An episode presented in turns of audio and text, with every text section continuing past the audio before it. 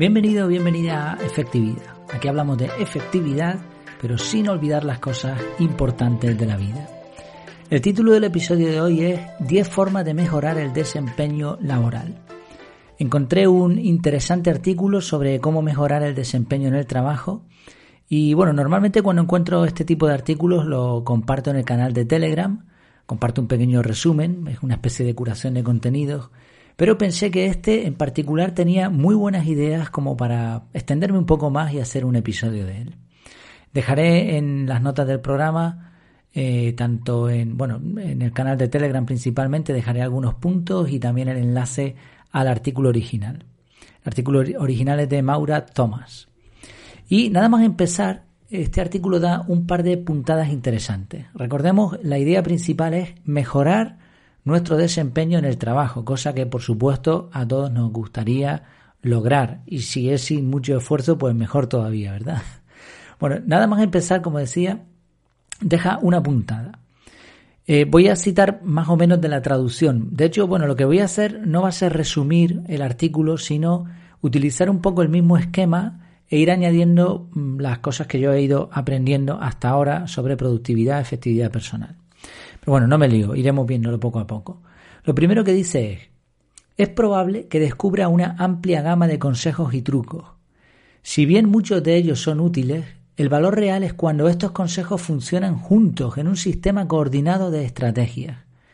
En lugar de utilizar un conjunto aleatorio de consejos y trucos, un sistema de gestión de flujo de trabajo es el hilo que puede unir todo este esfuerzo para garantizar un mayor nivel de éxito. ¿Qué quiere decir esto? Pues que estamos acostumbrados y, a nuestro cerebro le gusta mucho estas golosinas rápidas de, venga, un truquito para no sé qué, un hack para no sé qué cosa. Y está bien, venga, esta técnica, esto, venga.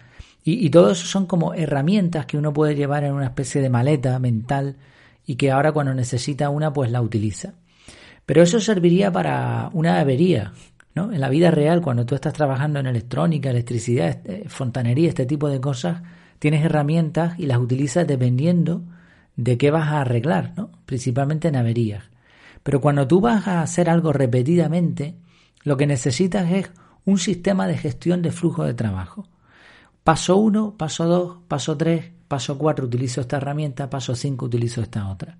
Si se da este, esta cosa, esta opción, opción A, pues se, eh, valora hacer esto, ¿no? Se trabaja de esta manera o de otra. Todo ya está predispuesto, todo está ya pensado para garantizar un nivel de éxito. Por eso, para mejorar nuestra productividad, efectividad personal, no se trata simplemente de aplicar truquitos, sino de tener un sistema un poquito más estable. Oye, que los trucos van a funcionar mejor que nada, probablemente, pero ya sabes lo que pensamos sobre esta expresión, ¿no? Mejor que nada no, dime qué es lo mejor, pues lo mejor es esto. Y fíjate la segunda puntada que, que da el artículo en su inicio. Dice, tendemos a pensar que el éxito o el fracaso de los esfuerzos para cambiar un hábito depende únicamente de la persona que necesita el cambio. Pero la realidad es que los hábitos no existen en el vacío. Y me encantó esta forma de expresarlo. Los hábitos no existen en el vacío, los hábitos necesitan de un entorno para trabajar. ¿Qué quiere decir esto? Pues que muchas veces el tema de la productividad personal, efectividad personal, le pesa mucho la segunda palabra, personal y la responsabilidad parece que es solamente de la persona. Pero cuando estamos en un entorno laboral, principalmente, la productividad va a depender del entorno, porque en el vacío no funciona. En nuestra vida privada podemos ser súper productivos, pero después en el trabajo dependerá de otros factores. En otras palabras, para progresar en el mundo real hay que elaborar un sistema y modificar el entorno, en el mundo real del trabajo. Por eso vamos a ver 10 formas de mejorar el desempeño en el trabajo. Y aquí, como decía, me voy a basar en el esquema que está en el artículo original, pero añado un montón de cosas mías y modifico también algunas que no me convencen porque el artículo está sobre todo dirigido a los líderes. Y creo que en el podcast la mayoría de las personas que, que estamos aquí somos, bueno, tenemos cierto grado de responsabilidad, pero también somos trabajadores y compañeros. Primer punto, cambiar hábitos. Para la mayoría de las personas, volverse más productivo requiere un cambio de hábitos. Y fijémonos que es cambio, no implementación. No se trata de incorporar hábitos a una rutina desastrosa. Eso no va a funcionar. La idea es sustituir un mal hábito por uno bueno. Segundo punto, ponga en marcha un sistema de flujo de trabajo. Se trata de establecer una serie de pasos o comportamientos para realizar el trabajo de la manera más efectiva. Debe ser una rutina confiable. Por ejemplo, pienso en una rutina para resolución de problemas. Tenemos una especie de flujo de trabajo, una especie de cronograma en donde tenemos lo que hay que ir haciendo y los tiempos. Otro ejemplo, toma de decisiones, pues igual un flujo de trabajo, que esto lo vimos recientemente en el podcast. Planificación, pues mira, el método CAR es un sistema integral de organización personal que sirve además también está adaptado para entornos de trabajo. ¿Sí? Flujos de trabajo, no acciones sueltas. Tercero, practicar habilidades de gestión de la atención. Esto es importantísimo. Me llamó mucho la atención y tengo que explorar más lo que, lo que propone Maura. Ella habla de un cuadrante que creó con cuatro estados mentales. Uno sería reactivo y distraído, cuando la persona, pues eso, está a la que, a la que salta, me llega un correo, venga, me pongo con esto. Me dice el jefe que no sé qué, venga, me pongo con ello. Reaccionas y estás distraído. Distraído, distraída. Enfocado y consciente sería el segundo cuadrante. Aquí estamos conscientes de lo que estamos haciendo y tenemos un cierto nivel de enfoque. Estaría bien, pero no es el, punto perfecto del cuadrante. El tercer cuadrante, el tercer cuadro sería soñar despierto, que es que estamos creando, ¿no? Estamos ahí mm, pensando eh, en lo que vamos a hacer, planificando quizá, bueno, algo así. Y el cuarto, el cuarto cuadro de ese cuadrante es fluir, que es donde está la magia, donde realmente se producen los resultados. Entonces el objetivo es valorar cuánto tiempo pasamos en cada uno de esos estados, en cómo está nuestra atención. Mucha gente piensa que está distraída todo el día cuando valoran ¿no? lo que, su nivel de atención y que están enfocados por las tardes, por los fines de semana. Eh, quizá en esto, mm, y es algo que también tengo que estudiar más a fondo, el tema de los cronotipos quizá está haciendo un poco de, daño aquí, ¿no? Porque aunque es cierto que existe un reloj biológico natural, la realidad es que la mayoría de las personas tienen el mismo horario cronológico. ¿Por, ¿por qué? Los mismos cronotipos. O sea, no, somos tan lobos o tan osos o tan... Hay variaciones, pero el sol funciona igual para todos, la luna se mueve igual para todo el mundo y el cuerpo humano está hecho de la misma manera prácticamente para todos. Habrá algunas ligeras variaciones, pero lo lógico es pensar que si nos adaptamos a los ciclos naturales, vamos a mejorar nuestro rendimiento. Entonces no, no, no vamos a, no somos osos, ni somos búhos, somos seres humanos y los seres humanos funcionan de una manera bastante estandarizada, con, variaciones y que se pueden forzar, pero que no, no tiene mucho sentido, creo. ¿eh? Bueno, la realidad es que mm, debemos y podemos reservar bloques de tiempo de trabajo de enfoque. Y eso hay que planificarlo. No podemos permitir que nuestra atención mm, vaya por ahí, ¿no? Como, como si fuese un barco a la deriva, viendo a ver en qué momento le apetece ahora concentrarse. Lo ideal es que a primera hora de nuestra jornada laboral programemos bloques de atención plena, bloques de enfoque. Bueno, seguimos. Cuarto punto, manejo de las distracciones. Eh, en el trabajo solemos ver, sobre todo si somos personas que tienden a la productividad, solemos ver una llamada de teléfono, una consulta de un compañero como una interrupción inesperada.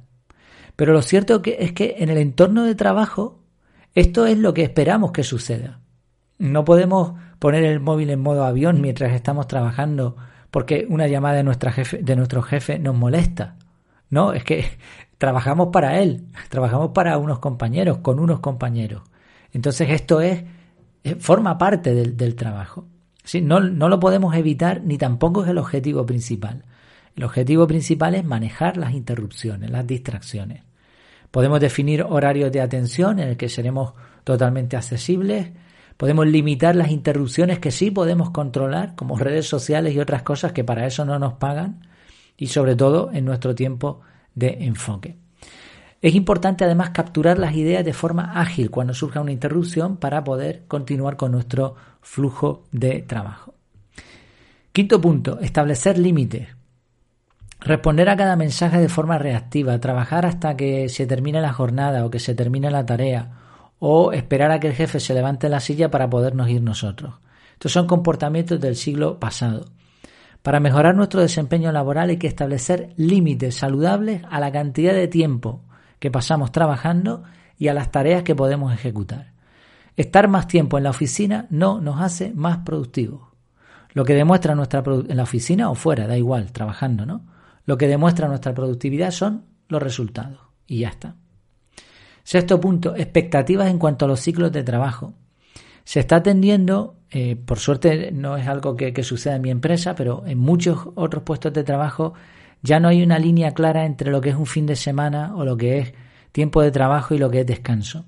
Mezclar estas dos cosas, sobre todo cuando, mm, cuando se espera que lo hagas, es un error, es una mala idea. Las vacaciones y los descansos tienen una función útil en la productividad. Las investigaciones demuestran que las personas que revisan el correo electrónico, aunque sea una vez al día durante sus vacaciones, no obtienen los beneficios esperados de su tiempo de descanso.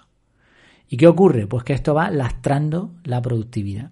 Entonces aquí jefes y empleados deben ser conscientes de la importancia de turnar ciclos de actividad y de parada. Incluso si la actividad es más intensa, las paradas también lo deben ser. Y ambas áreas se deben considerar sagradas. Séptimo, colaboración. Como dijimos al principio, las personas que nos rodean impactan para bien o para mal, y el todo es mayor que la suma de sus partes. Pedir ayuda, imitar, aprender de las buenas ideas de otros y trabajar de vez en cuando en equipo, aunque, aunque no sea la costumbre, esto aumenta la productividad del menos productivo, de cualquiera. 8. Definir claramente objetivos, roles y responsabilidades. Dijimos antes, productividad es resultado. Pero claro, si los resultados no están definidos previamente, ¿cómo se le va a considerar a alguien productivo? Quizás se le considera productivo en comparación con lo que hizo el mes pasado o con lo que hizo el compañero, pero entramos en una inflación de la efectividad constante en la que cada vez se pide más y más a los trabajadores. Entonces no es la idea, porque esto frustra a cualquiera. Tanto los responsables como los propios empleados deben ser conscientes de lo que se espera de cada uno y cuál es el objetivo. Un objetivo, además, smart, razonable. 9. Accesibilidad. Eh, tanto los jefes como los compañeros, los buenos jefes y los buenos compañeros, suelen tener la tendencia a ayudar a los demás. Esto nos convierte en buenas personas, entre comillas, pero no necesariamente en buenos capacitadores o personas productivas. Es bueno, de vez en cuando, permitir que otros sientan que pueden resolver problemas por sí solos. Y para eso, a veces, hay que cerrar la accesibilidad. Eh, permitir que alguien resuelva el problema por sí solo va a ser mucho mejor que darle una solución rápida. Incluso cuando tenemos que dar una solución es mejor hacer preguntas guiadoras para que la persona llegue a una conclusión práctica y diga, anda, pues si realmente sabía hacerlo. Eso va a mejorar la productividad del equipo eh, al completo. Y 10. Mentor en retrospectiva. Esto no, no lo había oído, no había oído esta idea y es muy simple. Normalmente el mentor se basa en su propia experiencia para dar consejos, pero parece que es más eficaz centrarse en la experiencia del aprendiz, sobre todo en sus fallos y aciertos. ¿Y esto cómo se hace? Pues en una reunión de trabajo el mentor puede preguntar sobre los desafíos enfrentados la última semana. Esto me recordó bastante a, la metodología Scrum, que tiene reuniones diarias muy rápidas, muy parecidas a esto. Entonces se pregunta, oye, ¿qué fue complicado, que sé dónde estuvieron los puntos de fricción la última semana o el día de ayer. Vale, ok, esto, esto y esto. ¿Qué se hizo para abordarlos, para conseguir salir, salir adelante? Esto, vale, ¿qué funcionó y por qué? Pues ya está, eso es lo que nos ayuda a saber mañana o esta próxima semana cómo vamos a funcionar. En resumen, 10 puntos hemos visto. Cambiar hábitos, sistema de flujo de trabajo, gestión de la atención, manejo de las distracciones, establecer límites, expectativas en cuanto a los ciclos de trabajo y descanso, colaboración, definir objetivos, roles y responsabilidades, parar a veces la accesibilidad y mentor en retrospectiva. Como vemos son muchos y no solo uno los puntos a tener en cuenta para mejorar el desempeño en el trabajo. La productividad no es tan simple como aprender hacks.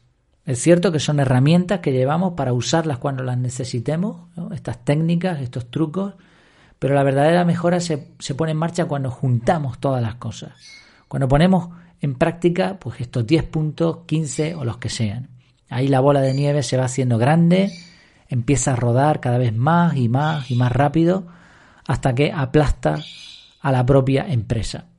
No, me pasé ahí, ¿no? Bueno, la idea es que seremos más productivos y de eso hablábamos, ¿verdad? Bueno, si quieres saber más sobre la metodología CAR, que creo que cumple bastantes de los puntos que hemos visto, pues te invito a que en las notas del programa vayas al enlace y le eches un vistazo. Además, por ser suscriptor tanto del podcast como del canal de Telegram, tienes un 50% de descuento. Hasta la próxima, que lo pases muy bien. Y se despide el pajarito, por cierto, que hoy resucitó en la última parte del podcast. Bueno, hasta luego.